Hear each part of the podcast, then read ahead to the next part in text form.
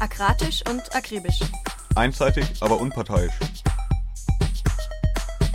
Der Libertäre Podcast. Der ernste und satirische Monatsrückblick vom anarchistischen Radio Berlin.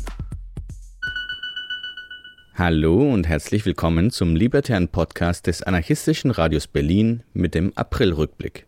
Die Welt hat sich weitergedreht, Corona ist noch immer in aller Munde, wir legen den Fokus unserer Sendung aber auf andere Dinge, um dann doch mit dem Thema zu beginnen. Aber hey, wart ihr schon auf unserer neuen Website? Falls nicht, aktualisiert eure Lesezeichen, stellt den aktuellen RSS-Feed ein und ändert unseren Link auf eurem Webprojekt. Na gut, die Adresse verrate ich euch auch noch. aradio-berlin.org ist ja ganz einfach zu merken. aradio-berlin.org. Und solltet ihr noch Bock haben, uns Feedback zu geben, spannende Ideen oder GEMA-freie Musik zu schicken, könnt ihr das gerne tun. Über unsere E-Mail aradio-berlin adriser.net oder über Social Media aradio-berlin bei Mastodon oder Twitter. So, genug der Werbung. Unser Podcast geht dieses Mal ganz weite Wege und das in jedem Sinne. Nach einem kurzen Rückblick auf den Protest am Kotti in Berlin machen wir einen Riesensprung auf die andere Seite der Welt und lassen euch an einem hochspannenden Beitrag teilhaben, in dem es um die Streiks und Organisierungsbemühungen von Textilarbeiterinnen in Sri Lanka und Myanmar geht. Daran schließt ein Interview an, in dem wir dem politischen Burnout auf den Grund gehen und euch mit Radical Resilience einen ganz aktuellen Film zum Thema vorstellen möchten. Natürlich ist auch die Anarchie mit dabei, die wie jeden Monat eifrig herrschte. Zwischendurch ein wenig Musik und im Nu ist die Stunde auch schon wieder vorbei. Los geht's mit einem Beitrag, der für unseren letzten Podcast gedacht war, aus technischen Gründen aber nicht geklappt hat. Da die Inhalte trotz der aktuellen Lockerungen auch im Demonstrationsrecht jedoch nichts an Aktualität verloren haben, möchten wir ihn euch nicht vorenthalten.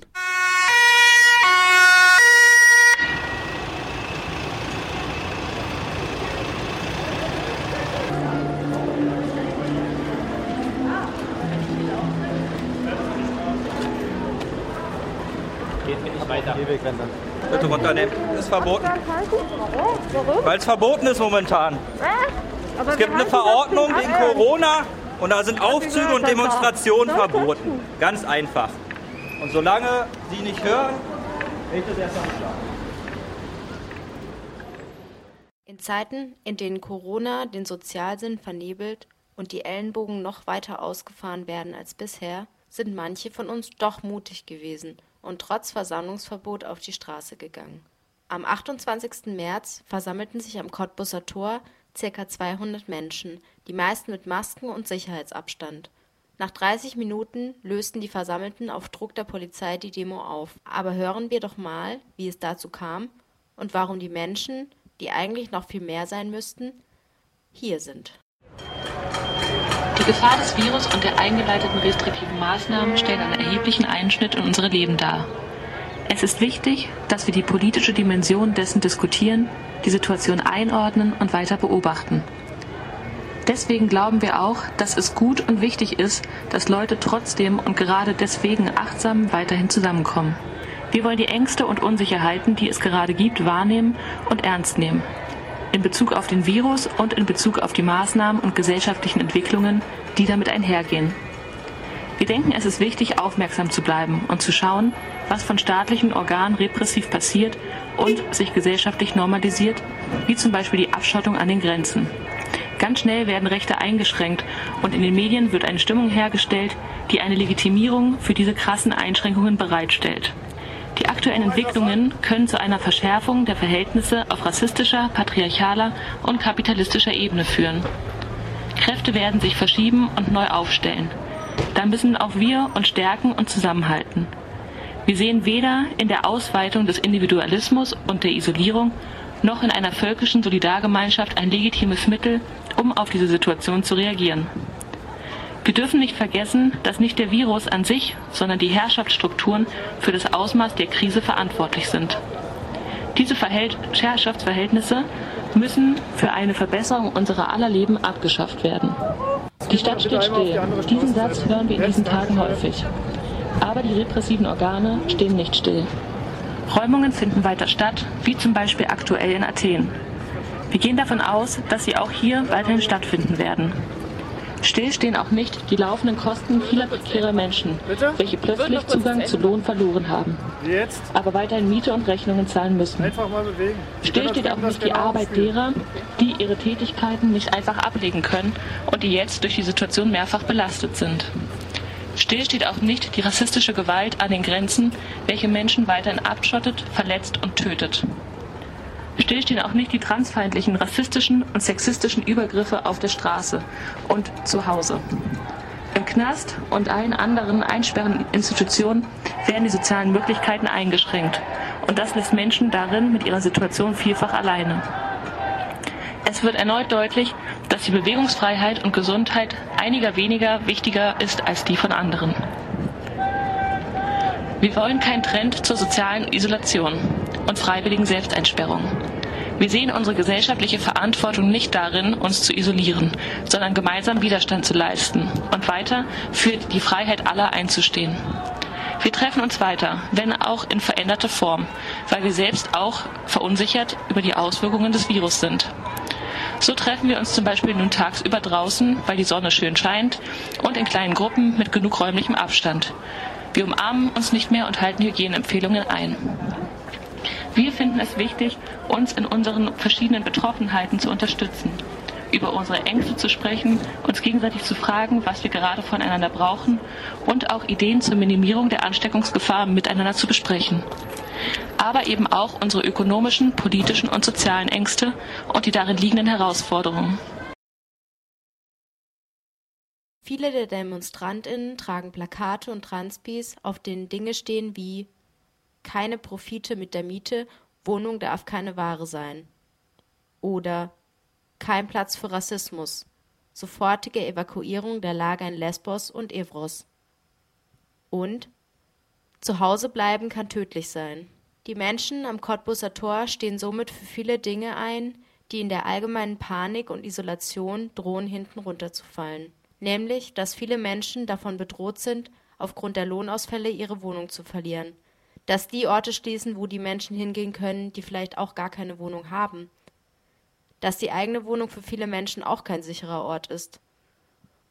Und auch dass in diesen Zeiten, in denen überall von Solidarität gesprochen wird, diese an Grenzen aufhört und Menschen in Lagern den sogenannten Sicherheitsabstand gar nicht einhalten können. Also, hören wir weiter zu bei dem Redebeitrag.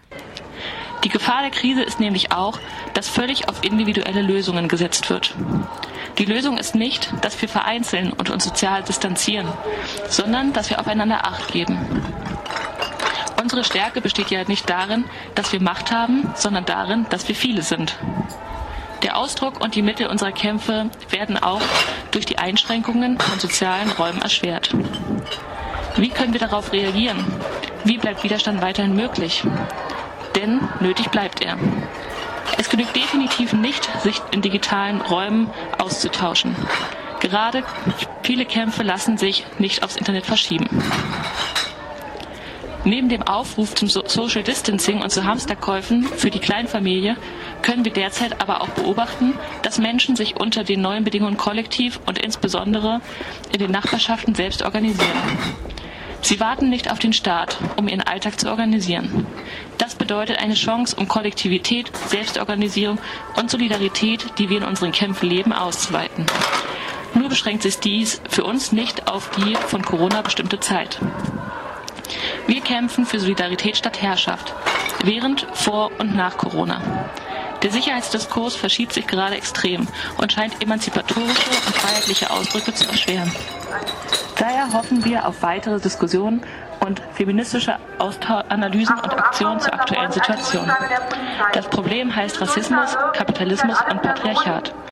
Wenn ihr mehr über diese oder andere Demonstrationen erfahren wollt oder das Video dazu sehen möchtet, schaut vorbei auf Freundeskreis Videoclips, vertreten auf Mastodon, Twitter, Facebook, Insta und so weiter und so fort. Bleibt dabei, seid solidarisch, beteiligt euch an vielen Protesten online wie offline. Und vor allem, passt aufeinander auf und auf euch selber auf.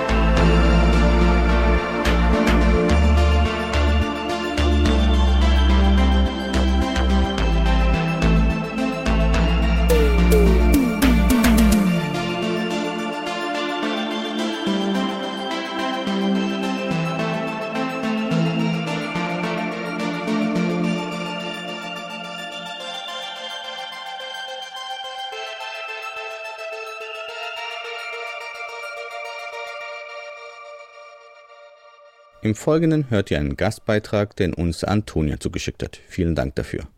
Im Beitrag geht es nach Sri Lanka.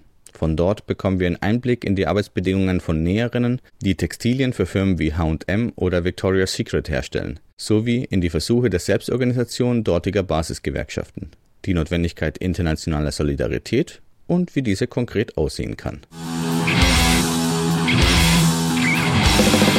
Devika Nandani ist 28 Jahre alt, alleinerziehende Mutter von zwei Kindern und wohnt im Norden Sri Lankas. Sie sagt, sie näht für H&M und Lidl. Die meisten ihrer Kolleginnen wissen das aber gar nicht so genau. Oft läuft die Auftragsvergabe über Zwischenhändler.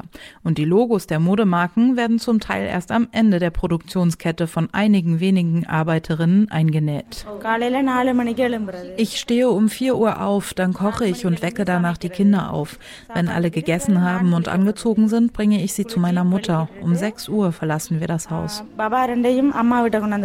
Ich treffe Devika in einem winzigen Schulgebäude, in dem rund zehn Näherinnen sitzen. Einige sind erst 17 Jahre alt. 80 Prozent der ArbeiterInnen in den Textilfabriken sind Frauen. Bei den Näherinnen sind es sogar mehr als 90 Prozent. Junge Frauen, denn lange können sie den Job nicht machen.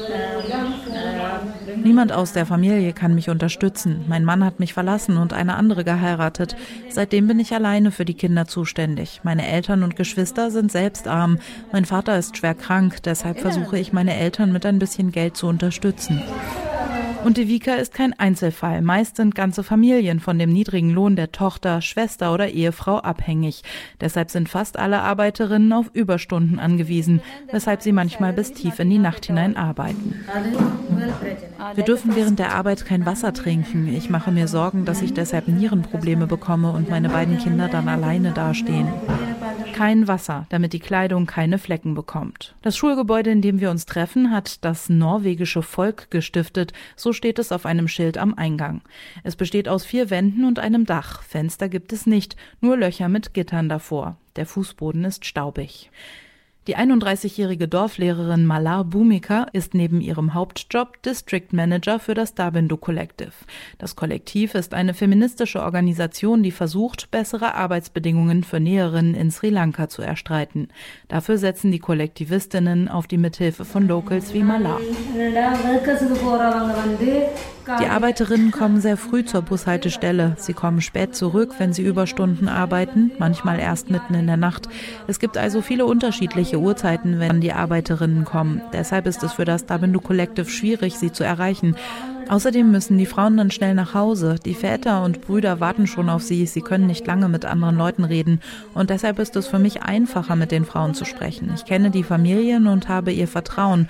So kann ich den Kontakt zur Gewerkschaft herstellen. Wenn die Vika nach Hause kommt, wäscht sie die Wäsche und kocht. Die Kinder sind dann noch bei ihrer Mutter. Sie kommen erst zum Abendessen, wenn die Hausarbeit fertig ist. Um halb neun gehen die Kinder ins Bett. Dann habe ich noch ein bisschen Zeit für Hausarbeit und um halb elf gehe ich dann selbst ins Bett. Für Fernsehen gucken ist keine Zeit. Ich arbeite sechs Tage die Woche, nur sonntags nicht. Feiertage und Urlaub gibt es für mich nicht. Viele ihrer Kolleginnen arbeiten sogar an sieben Tagen in der Woche. Es ist schwierig, die Frauen zum Dabindu Collective zu kriegen, weil sie kaum Zeit haben, sagt Malar. Hätten sie mehr freie Zeit, würden sie definitiv mitmachen. Aber dadurch, dass sie kaum freie Zeit haben, ist es schwierig.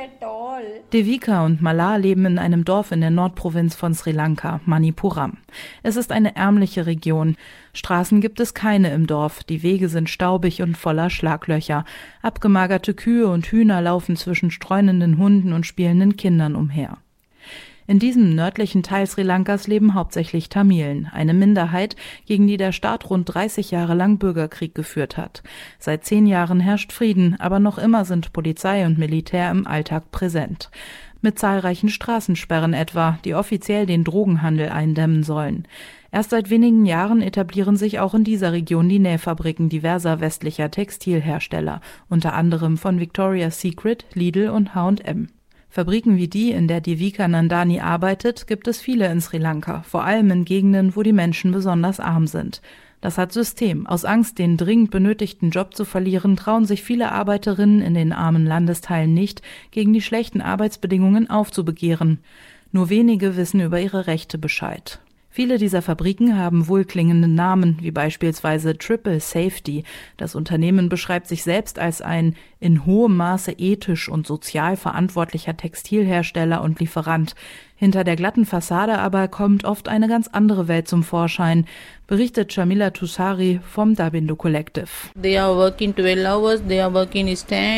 Sie arbeiten zwölf Stunden im Stehen, sie bekommen kein richtiges Essen. Das Arbeitsministerium hat festgestellt, dass 62 Prozent der Arbeiterinnen unter Anämie leiden. Sie sind zukünftige Mütter, sie können nicht länger als fünf Jahre arbeiten. Nach drei Jahren müssen sie meistens wegen gesundheitlicher Probleme aufhören. Da die Frauen innerhalb bestimmter Zeitabschnitte, zum Teil sogar stündlich, eine bestimmte Stückzahl produzieren müssen, bevor sie gehen dürfen, sind sie darauf angewiesen, dass ihre Nähmaschinen schnell repariert werden, wenn sie mal kaputt gehen. Das versetzt sie in Abhängigkeit zu den Mechanikern, die die Situation oft ausnutzen und die Frauen sexuell belästigen. Wir leben in einer patriarchalen Gesellschaft, aber die meisten Arbeiterinnen sind Frauen. Die meisten sind sehr jung, 18 bis 25 Jahre alt, aber sie können nicht einer Gewerkschaft beitreten, weil sie nur einen freien Tag in der Woche haben. 1980 waren nur 5 Prozent der Arbeiterinnen Frauen, heute sind es 80 Prozent. Die Frauen wohnen in Unterkünften, oft werden sie sexuell belästigt, aber sie trauen sich nicht zur Polizei zu gehen. Einige begehen sogar Selbstmord. Die unmenschlichen Arbeitsbedingungen der Näherinnen verstoßen auch in Sri Lanka oft gegen geltendes Recht. Meist wissen die Betroffenen aber gar nicht, wen sie zur Rechenschaft ziehen sollen. Das Netz aus Herstellern, Lieferanten, Zwischenhändlern und Auftraggebern ist undurchsichtig. Recherchen sind aufwendig. Das Dabindu Collective versucht sich seit einigen Jahren dennoch in diesem Feld aufzustellen und die Näherinnen zu unterstützen. Erst seit kurzem ist die NGO auch eine anerkannte Gewerkschaft. No women representative. Es gibt keine Frauen in den Gewerkschaften, die uns repräsentieren. Unsere Gewerkschaftsführer sind alle Männer und die kümmern sich nicht um Frauenrechte. In Zukunft versuchen wir mehr Mitglieder zu bekommen und uns auf Fabrikebene zu organisieren. In Sri Lanka ist die Gewerkschaftsbewegung sehr schlecht. Der Druck ist sehr hoch und unsere Stimmen werden überhört, weil wir Frauen sind. Die fünf Mitarbeiterinnen vom Dabindu Collective setzen sich dafür ein, dass die Arbeiterinnen einen Lohn bekommen, der zum Leben reicht, nicht für einen Mindestlohn. Aber im Augenblick konzentrieren sie sich noch darauf, die rechtlichen Möglichkeiten auszuschöpfen. Streiks scheinen noch zu unrealistisch. Die meisten sind interne Migranten. Sie arbeiten fünf Jahre und danach gehen sie zurück zu ihren Familien. Nur fünf Prozent sind gewerkschaftlich organisiert. Wir können nur für kurze Zeit mit ihnen zusammenarbeiten. Wenn 40 Prozent der Arbeiterinnen organisiert sind, können wir an der Fabrik eine Gewerkschaft gründen. Aber die Fabrikbesitzer wollen das verhindern. Und da viele nach kurzer Zeit wieder gehen, ist es sehr schwierig, Arbeitskämpfe zu führen. Uh, die Frauen für direkte Aktionen wie Streiks zu gewinnen, ist also schwierig. We can't face that problem wir können die Probleme nicht alleine lösen. Wir müssen uns international vernetzen. Wir produzieren für High-End-Marken von internationalen Unternehmen wie Victoria's Secret, Marks Spencer, Adidas, H&M und Walmart. Die haben zwar einen Code of Conduct, aber in den Fabriken werden die Grundrechte immer wieder verletzt. Und wir versuchen das zu thematisieren. Der Textilmarkt ist sehr profitabel. 75 Prozent sind Profit, nur 2,8 Prozent sind die Gehälter der Näherinnen. Profit. 2.8% is workers In Myanmar dagegen sei es relativ einfach, Frauen aus Nähfabriken für Streiks zu gewinnen, sagt Klahi San von der Federation of Garment Workers Myanmar am Rande einer Gewerkschaftskonferenz Ende Februar in Colombo. Ich gehe zu den Unterkünften der Arbeiterinnen und frage sie, ob sie ihre Rechte bekommen und wenn nicht, dann erkläre ich ihnen, dass sie für ihre Rechte kämpfen müssen und eine Gewerkschaft gründen müssen. Ich erkläre ihnen auch ihre Rechte, denn viele kennen sie gar nicht. Manche haben Angst, dann muss ich sie öfter besuchen, um sie zu überreden, aber viele Viele sind wütend auf ihre Arbeitgeber und haben keine Angst. Bei denen muss ich nicht viel reden, die wollen kämpfen. In Myanmar gibt es bisher keine große übergreifende Gewerkschaft. Dennoch organisieren sich hier seit einiger Zeit vermehrt Näherinnen und bauen in einzelnen Nähfabriken gewerkschaftliche Strukturen auf. Diese fabrikbezogenen Gewerkschaften schließen sich wiederum in der Federation of Garment Workers zusammen. Mit Streiks haben hier viele gute Erfahrungen gemacht. Ich will von einem Streik an einer Fabrik erzählen, die für H&M produziert sagt Mo Sanda Müend ebenfalls von der Federation of Garment Workers. Hier hat ein Techniker eine Frau sexuell belästigt. Die Arbeiterin ist sauer geworden und hat mit Hilfe der FGWM eine Gewerkschaft gegründet und einen Streik angefangen. Wir haben dann weitere Forderungen formuliert. Zum Beispiel haben wir höheres Gehalt gefordert und natürlich, dass der Techniker entlassen wird. Mehr als 3000 Arbeiterinnen haben dann gestreikt und gewonnen. Das war einer der größten Erfolge. Wir wollten dann auch noch den Techniker verklagen, aber die Fabrik hat dem Opfer so viel Geld geboten, dass sie verschwunden ist. Die Gewerkschaftsbewegung in Myanmar ist relativ jung, denn bis 2010 herrschte in dem Land eine Militärdiktatur. Erst seitdem können sich gewerkschaftliche Strukturen hier überhaupt etablieren. Insbesondere Basisgewerkschaften scheinen mit ihrem Ansatz erfolgreich zu sein. Nun gilt es, ihre Erfahrungen nicht nur innerhalb von Myanmar zu streuen, sondern international für Solidarität und eine stabile Vernetzung zu sorgen. So sieht es auch Mo Sanda Myint. Ich will, dass es Aktionen in der gesamten Lieferkette gibt, in Myanmar und Sri Lanka und an allen anderen Orten. Es braucht koordinierte Aktionen, um etwas zu verändern und Forderungen der Arbeiterinnen durchzusetzen. Das möchte ich schaffen. Denn es besteht immer die Gefahr, dass ein Fabrikbesitzer seine Niederlassung einfach schließt, wenn die Belegschaft aus seiner Sicht zu viel fordert und die Produktion beispielsweise nach Bangladesch verlagert, wo die Armut und damit die Abhängigkeit der Menschen von ihrer Arbeit oft noch größer sind. Die Notwendigkeit einer grenzübergreifenden Vernetzung von Textilarbeiterinnen war auch Anlass für die internationale Konferenz Ende Februar in Colombo, der inoffiziellen Hauptstadt von Sri Lanka. Maßgeblich organisiert haben sie das Dabindu Collective und die deutsche linksradikale Basisgewerkschaft Freie Arbeiterinnen Union FAU. Zwei Tage lang haben sich rund 30 TeilnehmerInnen aus fünf verschiedenen Ländern darüber ausgetauscht, wie eine internationale Vernetzung aussehen kann und wie sich auch westliche Gewerkschaften sinnvoll einbringen können. Aus Europa hat neben der FAU auch die Confederación Nacional del Trabajo aus Spanien teilgenommen und mit ihnen ihr internationaler Dachverband Internationale Konföderation der Arbeiterinnen. Für die FAU war Moritz Schmidt dabei. Er war sich mit den anderen Teilnehmerinnen und Teilnehmern einig, dass der Druck in erster Linie von den ArbeiterInnen selbst ausgehen muss. Aber große Modelabels sind sehr image bemüht und reagieren schon mal empfindlich auf öffentlichkeitswirksamen Protest gegen die Arbeitsbedingungen, unter denen ihre Produkte hergestellt werden. Selbst kleine und symbolische Aktionen vor Geschäften von H&M oder Victoria's Secret können viel Staub aufwirbeln und äh, Sachen in Bewegung bringen. Deshalb sollten Streiks in den Nähfabriken vor Ort am besten zeitnah durch Solidaritätsaktionen in anderen Ländern unterstützt werden.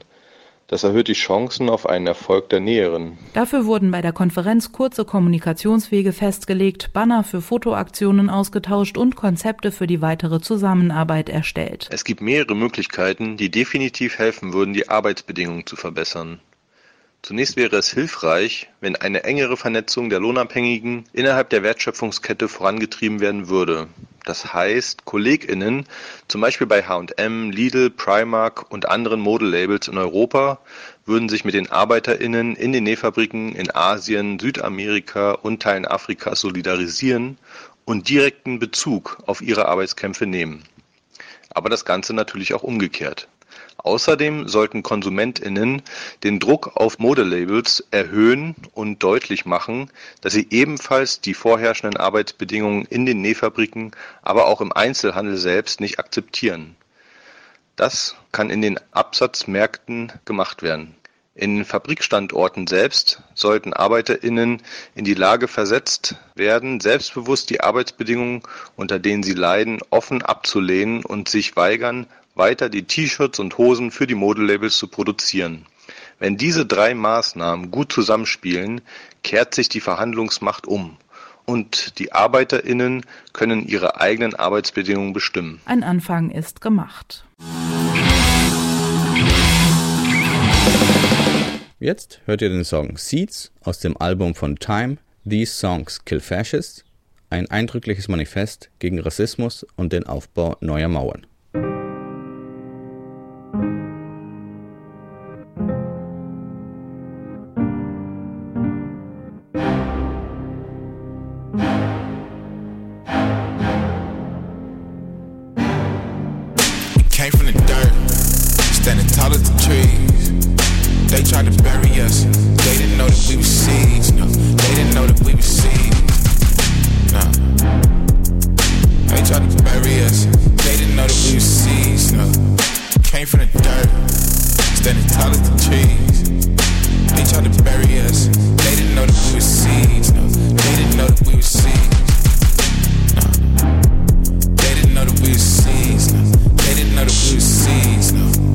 This is our stolen land.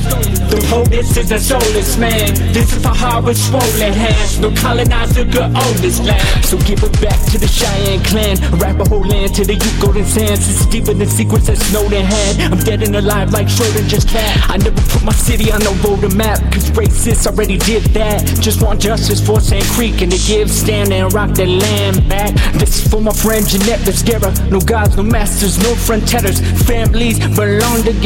No more deaths, no vendettas. How can you concentrate when kids are in concentration camps? I can't relate. I try to contemplate the power documentation has. I'm anti-states. Borders are scars on the earth. Protected by capital, what's your worth? They militarize to protect their turf. The cartel sells so you smoke your herb. We could have country then build a wall. We poison the lands and siphon it off. Abolish ICE, free the children of all. When we all come together, we frighten them off. Nah, just self and self-defense. But what's a border but a bloody fence? What's a treaty but a word for theft? What's a seed? It's anti-death. Try to rip out our roots and burn us like weeds and see our fruits can't kill the truth. Blood like water, like we bleed. Try to bury us, didn't know we were seeds. They didn't know that we were seeds. No, they didn't know that we were seeds.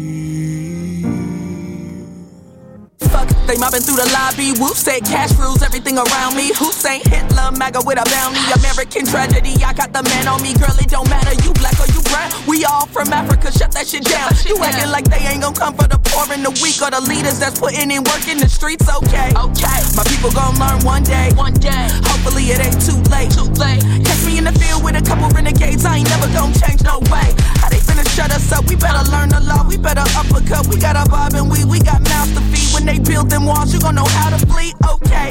Now let me get this straight, bitch. My life don't matter. Got kids in cages, right price. My dad again flip for racist on Facebook. Is you faking me? Yeah, they hating me cause I blow the whistle. Don't gotta clear shit up, ho. You know it's crystal. I'm militant. Plus I'm educated. Got my cash up. No assimilation. And I'm mad as fuck. We're trying to spread the love. Met Mick Chickens. Got my water up. Met time. Then we got the spreading seed. This pedigree ain't never follow sheep. So call me when you done snoozing. Plenty die, but we done losing. If we ain't plotting what the fuck we doing, these seeds growing and we feed them. Came from the dirt, standing tall as the trees. They tried to bury us. They didn't know that we were seeds. No, they didn't know that we were seeds. No. They tried to bury us. They didn't know that we were seeds. No. We came from the dirt, standing tall as the trees. They tried to bury us. They didn't know that we were seeds. No. They didn't know that we were seeds. No. They didn't know that we were seeds. No. They didn't know that we were seeds. No. They tried to bury us.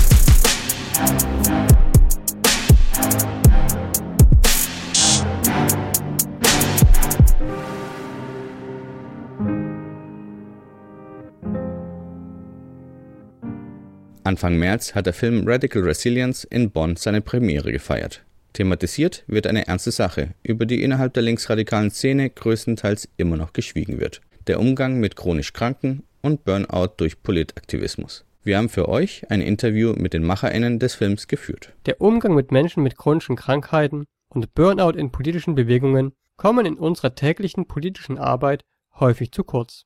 Eine Gruppe von AktivistInnen hat in den vergangenen Jahren an einem Film über genau dieses Thema gearbeitet und den Anfang März in Bonn präsentiert. Wir hätten gerne für euch ein Interview mit der Gruppe gemacht. Leider sind aber durch die Corona-Situation alle Filmscreenings in Berlin und anderswo ausgefallen, sodass wir uns etwas einfallen lassen mussten. Wir haben den FilmemacherInnen schließlich unsere Fragen geschickt und spannende Antworten zurückerhalten. Und die wollen wir euch natürlich nicht vorenthalten. Als erstes wollten wir wissen, worum es im Film genau geht und woher die Idee stammt, sich mit dem Thema chronische Krankheit und Burnout zu beschäftigen. Ja, ja, uns ging es nach mehreren Jahren Aktiv- und Repressionserfahrung nicht so gut. ähm, ja, und dann haben wir uns umgeguckt und halt gesehen, dass es anderen auch so ging. Und dann haben wir uns ein bisschen mit der Frage beschäftigt, warum, warum das so ist. Dann haben wir auch mit Menschen gesprochen, dem Hambi zum Beispiel, und dann meinte jemand zu mir so, ja, der Hambi ist auch so ein Durchlauferhitzer.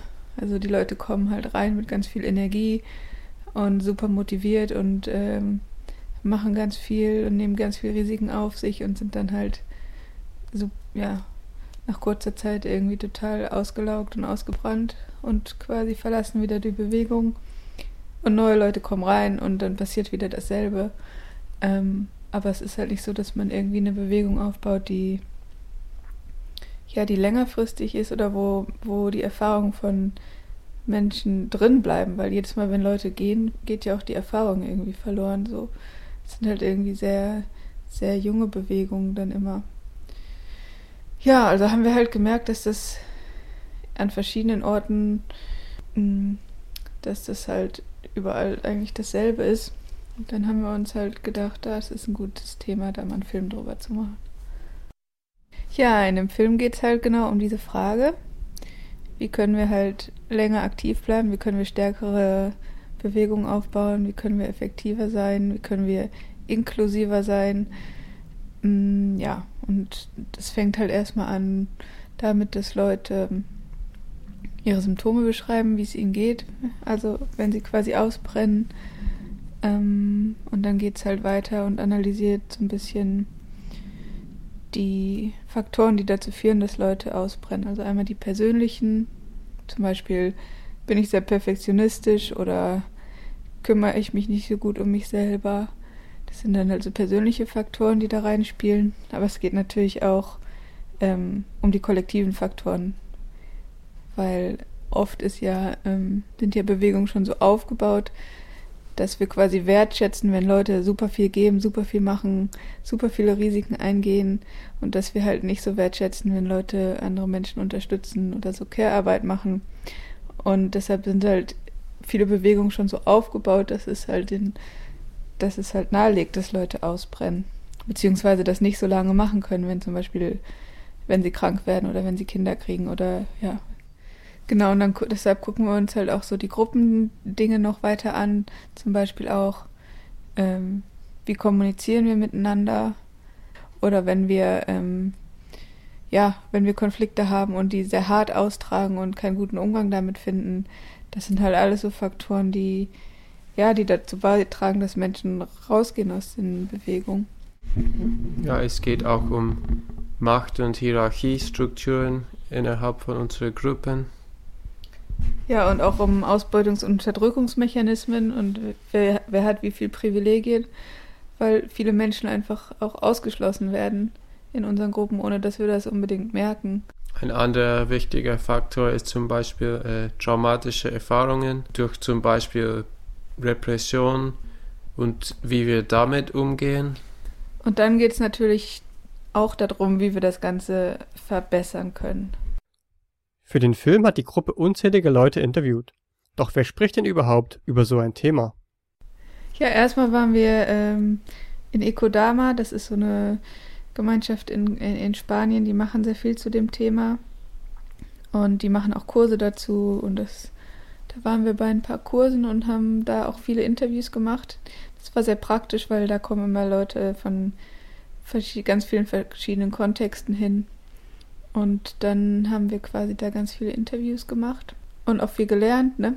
Ähm, ja, und dann haben wir natürlich auch noch Interviews gemacht an den Orten, wo wir so oder so waren, also quasi äh, verschiedene Besetzungen in Frankreich, aber auch äh, quasi der Klimawiderstand, ähm, ja, auch da Klimacamps und so. Wir waren zum Beispiel, und wir waren halt auch noch so an so anderen Orten, wo Veranstaltungen zu dem Thema stattgefunden haben. Also es gab mal so ein Skillshare im Hambi, da waren wir, und in Polen und bei der COP in Paris, da gab es auch einen Schwerpunkt dazu. Ja, und da haben wir halt dann überall so ein paar Interviews gemacht. Aber wir waren auch zum Beispiel in der Jim Labara Herbfarm auf äh, Arlen in Schottland, wo wir ein Seminar über Kräutermedizin besucht haben und haben da auch ein Interview gemacht über Kräutermedizin und Burnout. Ähm, ja, wir haben halt versucht, ähm, ja, eine große Verschiedenheit von, von Menschen abzubilden, weil das Thema halt jetzt auch nicht nur auf Besetzungen ein Thema ist, sondern auch in NGOs und in anderen, in anderen Bereichen. Und ja, wir haben halt junge Menschen dabei, die, das gerade erleben, aber halt auch Menschen, die schon sehr lange dabei sind ähm, und deren Strategien, um von deren Strategien ein bisschen zu lernen. Und ja, durch die Krankheit konnten wir dann halt nicht mehr so viel reisen, aber wir haben dann halt die Leute interviewt, die weit hierhin gereist sind. Zum Beispiel ähm, Menschen von, vom Pipeline-Widerstand in Nordamerika oder auch Menschen, die in äh, Tasmanien aktiv waren. Ja, und wir ähm, wollten eigentlich noch andere Projekte besuchen, die auch noch, wie also ähnlich wie Ekodama, halt einen Fokus haben auf, auf dem Thema. Aber ähm, das haben wir nicht mehr geschafft wegen der Krankheit. Aber ja, der Film ist so auch schon lang, lang genug. Die AktivistInnen beschäftigen sich schon seit mehreren Jahren mit dem Thema. Dazu ist auch ein Ziel entstanden, das den Umgang mit chronischer Krankheit in der linken Szene kritisiert. Uns hat interessiert, wie diese Kritik aussieht und was verbessert werden könnte.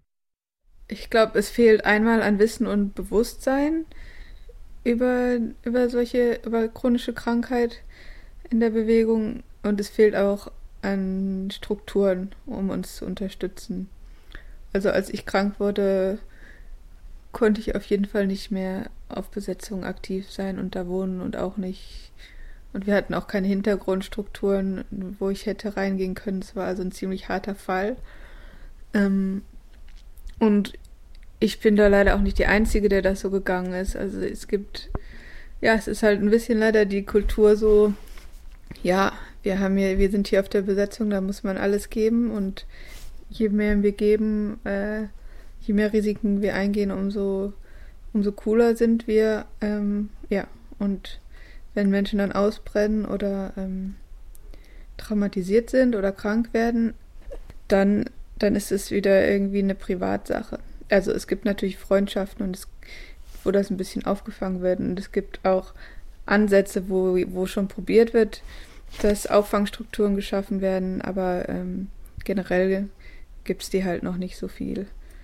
Ähm, ja, und dann passiert halt das, dass die Leute, die halt krank sind, aus den Bewegungen gehen. Das heißt, die können dann halt auch nicht mehr Input geben, beziehungsweise ihre Energie reingeben, die Bewegung halt inklusiver zu machen, weil es kostet ja auch sehr viel Energie. Ja, und dann verbessert sich halt auch nicht so viel. Ich finde halt bei vielen ähm, in vielen politischen Kontexten ist es schwer teilzunehmen, wenn man nicht volle Energie hat. Also wenn man nur ein bisschen Energie hat und die äh, man halt auch nicht weiß, wann es einem gut genug geht, um Sachen zu machen.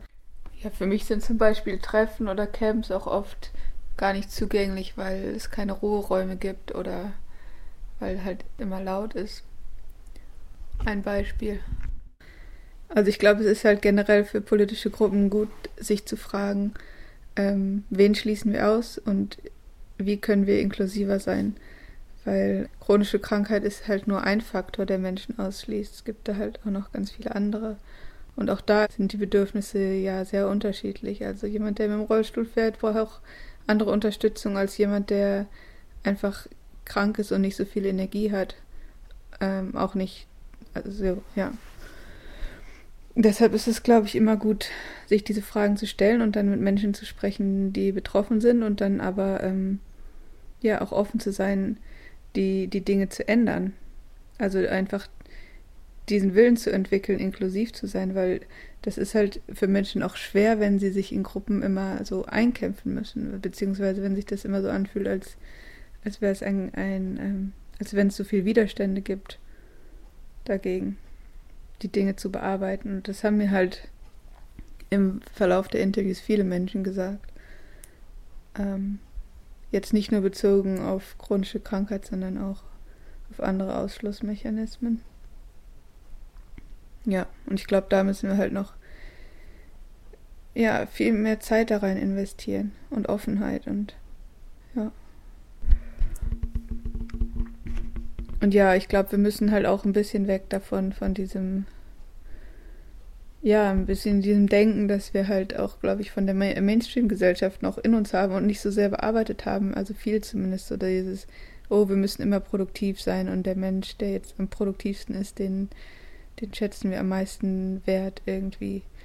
Sondern dass wir halt auch, ähm, ja, unsere Wertschätzung abkoppeln davon, wie viele Menschen, wie viele Menschen leisten können. Und das ist halt auch für Menschen, die eine Zeit lang halt gar nichts leisten können, auch irgendwie wichtig, noch Teil der Gruppe zu sein, so und nicht, nicht dann quasi aussortiert zu werden.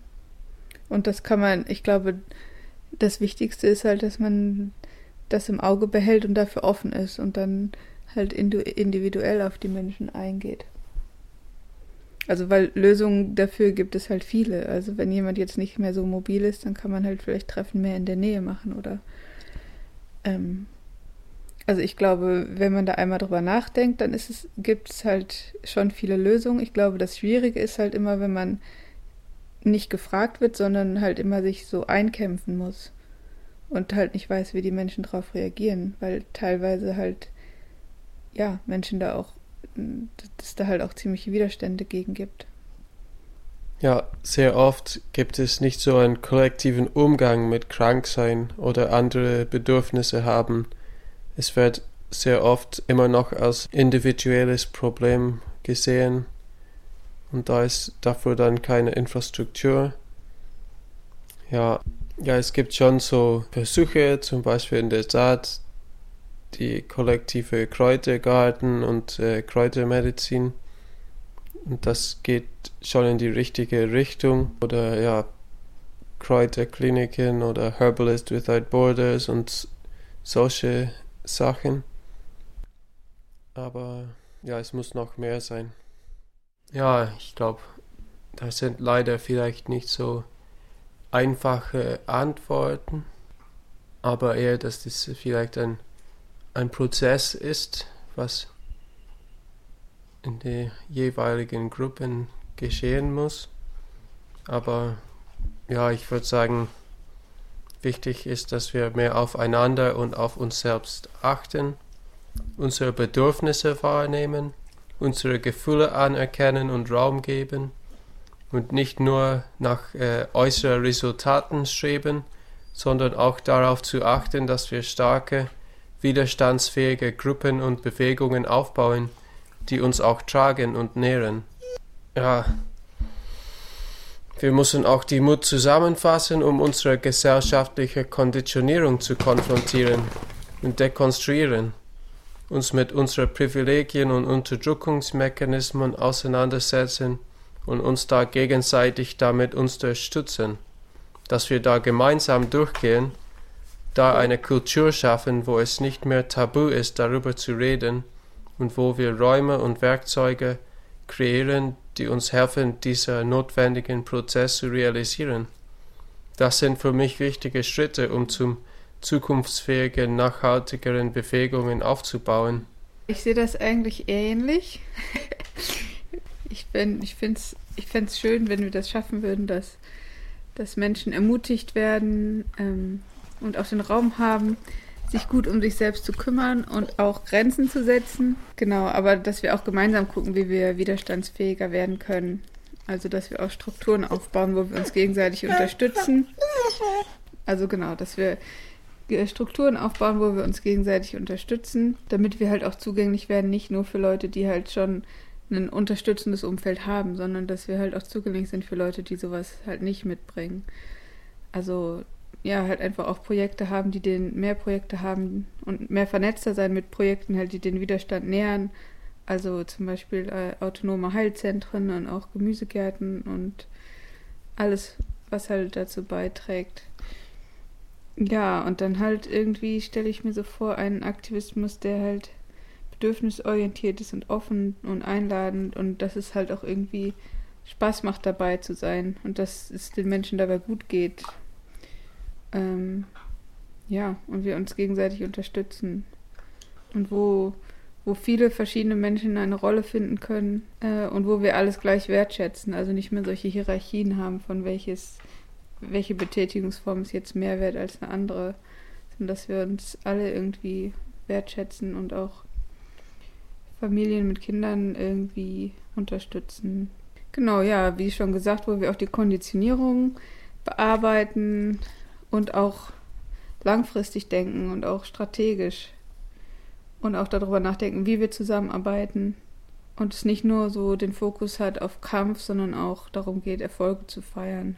Es gibt immer mehr und mehr Initiativen, die versuchen, da auch diese Änderungen in unsere Bewegungen einzubringen. Zum, ja, auf unserem Blog haben wir auch versucht, so ein paar Links und Ressourcen dazu auch zusammenzubringen, die vielleicht auch da Impulse geben können. Die Filmpremiere hat geklappt, alle weiteren Screenings sind ins Corona-Wasser gefallen. Als letztes wollten wir wissen, wie es jetzt mit dem Film weitergeht, welche Pläne es damit gibt und wie Mensch die Gruppe unterstützen kann. Ja, wir hatten schon unsere äh, ähm, Premiere erfolgreich. das war sehr schön in Bonn. Ähm, ja, und dann kam Corona und jetzt ist alles ein bisschen äh, unklar. Also wir hatten schon ganz viele Anfragen von Menschen, die den Film zeigen wollten und wir haben uns sehr gefreut. Aber ja, jetzt mit Corona ist es alles ein bisschen unklar, wann das wieder stattfinden kann. Und im Moment bereiten wir halt vor, dass man online angucken können und dann danach anbieten wollen, dass wir da irgendwie über das Internet drüber reden können. Weil uns halt auch irgendwie wichtig ist, dass äh, der Film auch genutzt wird, um quasi in Gruppen einen Einstieg ähm, zur Diskussion über diese Themen zu machen. Deshalb bereiten wir jetzt gerade vor, dass wir das anbieten, irgendwie einen Raum zu bieten, wo dann Menschen darüber diskutieren können. Und da können Leute auch auf uns zukommen, ähm, um das zu mit uns zu organisieren. Ja, und generell wünschen wir uns, dass der für alle zugänglich ist, also möglichst nicht mit einem festen Eintrittspreis verbunden. Aber wir freuen uns natürlich, wenn ihr für uns Unterstützung organisieren könnt oder wenn Menschen halt spenden wollen, weil ohne Unterstützung können wir halt nicht weitermachen. Und wir haben noch viele Themen, die wir vertiefen möchten, wo wir auch schon zum Teil Material zu haben und Einzelinterviews, die wir noch veröffentlichen wollen. Aber genau, wir freuen uns, wenn ihr uns da unterstützen könnt und wollt. Auch kleine Spenden sind willkommen. Den Trailer zum Film sowie alle Daten für Online- und Offline-Streamings findet ihr auf der Website des Projekts unter radicalresilience.noblogs.org. Der Fall ist erledigt. Du bist hier nicht der Captain. Das ist hier keiner. Hier herrscht Anarchie. Auch dieses Mal haben wir nicht vergessen, in der mitunter ziemlich bunten deutschsprachigen Presselandschaft zu ergründen, was die Anarchie so getrieben hat. Und so heißt es auch diesen Monat wieder. Wo herrscht Anarchie? Und als erstes stolperten wir über einen Artikel in der Augsburger Allgemeinen unter dem Titel Das Verbrechen schläft nicht, wie Kriminelle die Corona-Krise für sich nutzen. Denn natürlich warnt die Polizeigewerkschaft auch in der Corona-Krise vor Extremistinnen. Konkret schreibt das Blatt Der Polizeigewerkschafter warnt, dass Extremisten jeder Couleur durch den Corona-Ausbruch nicht weniger gefährlich seien. Klingt, als müssten wir uns in Acht nehmen. Denn? Im Gegenteil, die Behörden müssten derzeit besonders genau hinschauen. Denn Radikale versuchten, die Pandemie im Sinne ihrer jeweiligen Ideologie zu deuten. Linksextreme träumen jetzt von Anarchie und Plünderungen. Mal abgesehen davon, dass der Artikel es mit den Bezeichnungen nicht ganz so genau nimmt, denn mal werden Anarchistinnen Extremisten, mal Radikale genannt und wenn wir den Titel ernst nehmen, gern auch mal Kriminelle. So ist es doch erfreulich festzustellen, dass sich die Anarchie zumindest unter den Linken auszubreiten scheint, wenn sie zu einem gemeinsamen Traum der Linksextremen wird. Doch Vorsicht mit diesen Träumereien, denn in der neuen Züricher Zeitung erfahren wir Freiheit war gestern. Dabei bleibt unklar, ob sich der Titel auf den spanischen Bürgerkrieg oder die Machno-Bewegung bezieht. Versuchen wir also vorsichtig, dem immerhin 3000 Wörter langen Ungetüm des selbsternannten Satirikers Andreas Thiel auf die Spur zu kommen. Kleiner Spoiler für diejenigen, denen das zu lange dauert. Es gibt heute keine Freiheit mehr. Anarchie, Marx und Buddha sind alles Mist. Der Staat hat heute die Staatsreligion Covid-19 angenommen. Jedenfalls schreibt der Autor unter der Zwischenüberschrift Das Wesen der Freiheit folgendes. Das Adjektiv frei geht auf die indogermanische Wurzel frei zurück, was schützen, schonen, lieben bedeutet. Hinter dem Wort Freiheit steckt also nicht die Bedeutung machen, was man will. Im Duden ist zwar durchaus die Definition Handeln nach eigenen Gutdünken ohne Rücksicht auf andere zu finden, allerdings steht sie für Willkür. Nun ja, den Duden brauchen wir zwar nicht für unsere Freiheitsdefinition, aber schauen wir trotzdem mal nach, was dort unter Freiheit steht.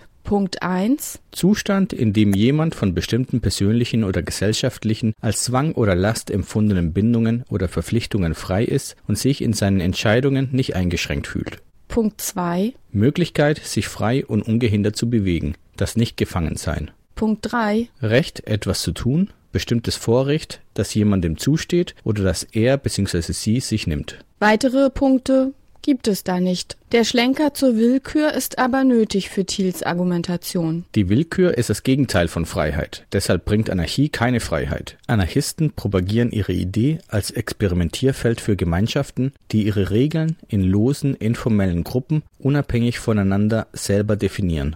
Der Haken daran ist aber gerade die Abwesenheit allgemein verbindlicher Regeln. Thiel nimmt sich erstaunlich viel Zeit für die Besprechung der anarchistischen Ideen, verbleibt am Ende aber in seinem selbstgesteckten Rahmen und verendet damit auch in einer öden Hygienedemo typischen Dystopie.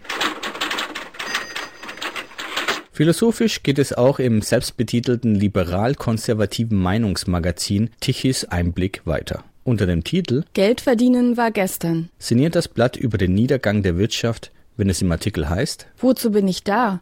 Was ist eigentlich der tiefere Sinn meiner Existenz auf der Welt? Derlei tiefgründige Fragen stellen sich nicht mehr nur einzelne Menschen in der Sinnkrise, sondern im 21. Jahrhundert auch ganze Unternehmen in der Kommunikationskrise. Auf den Teppichetagen heißt es daher, was ist eigentlich unser Purpose? Zu Hause bleiben scheinbar nicht, denn dagegen wettet der Artikel insbesondere. Hey, die Family ist das letzte verbliebene Abenteuer der Moderne. Da geht es ab. Da herrscht noch effektvolle Anarchie mit Legosteinen in Kartoneinheiten auf dem feinen Parkett, Spaghetti-Soße auf dem Designertisch und popelnden Kindern im Hintergrund von Videokonferenzen. Papa, wo ist mein Unterhemd? Die irgendwann über das Kabel des Apple-Geräts stürzen. Nein, das ist keine Gemeinschaft und dahinter steckt auch kein Gemeinsinn. Denn wahrer Gemeinsinn ist, wenn Kunden, Lieferanten und Rohstofferzeuger auf allen Ebenen für ihre Leistungen einen adäquaten Gegenwert erhalten. Aber all dies beruht auf echter Arbeit. Der entscheidende Purpose eines Unternehmens ist es, das Vertrauen von Kundschaft und erweiterte Öffentlichkeit in die eigenen Leistungen zu erhalten. Und zwar primär durch richtig gute Leistungen, nicht durch Kommunikation. Unglaublich, aber es geht noch weiter. Dies zeigt Gemeinsinn, denn der beständige Kreislauf von Geld im Austausch gegen Vertrauen in die Qualität der Produkte sorgt dafür, dass der Unternehmer seine Angestellten bezahlen kann und Beiträge zum Gemeinwohl leisten kann, in Form von Steuern, aber auch gerne darüber hinaus. Das ist weitsichtiger Gemeinsinn. Oh weh, gegen diesen Kapitalfetisch nehmen wir doch tausendmal lieber Spaghetti-Soße auf dem Tisch und popelnde Kinder im Videochat.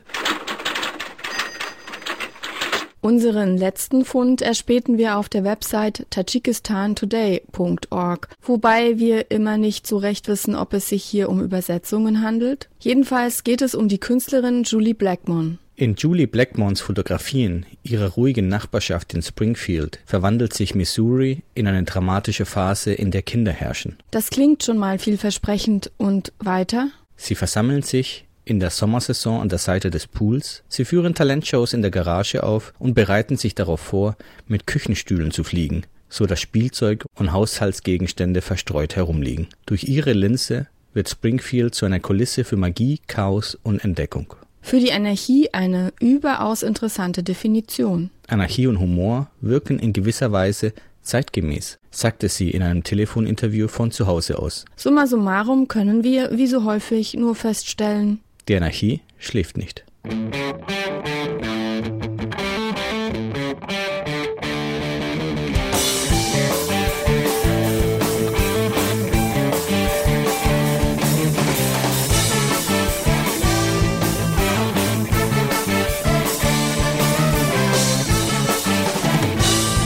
Damit ist der Podcast auch fast schon zu Ende. Es gibt jedoch noch einen kleinen Linktipp unsererseits. Eigentlich wollten wir ein weiteres Audio aufnehmen, doch am Ende reichte der Platz nicht. Daher hier der Verweis auf die Website montag 20 Uhr.noblogs.org.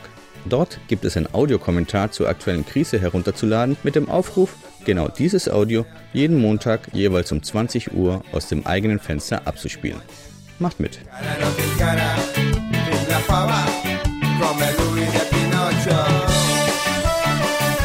Und ansonsten bis zum nächsten Mal oder einfach direkt auf unserer neuen Website aradio-berlin.org.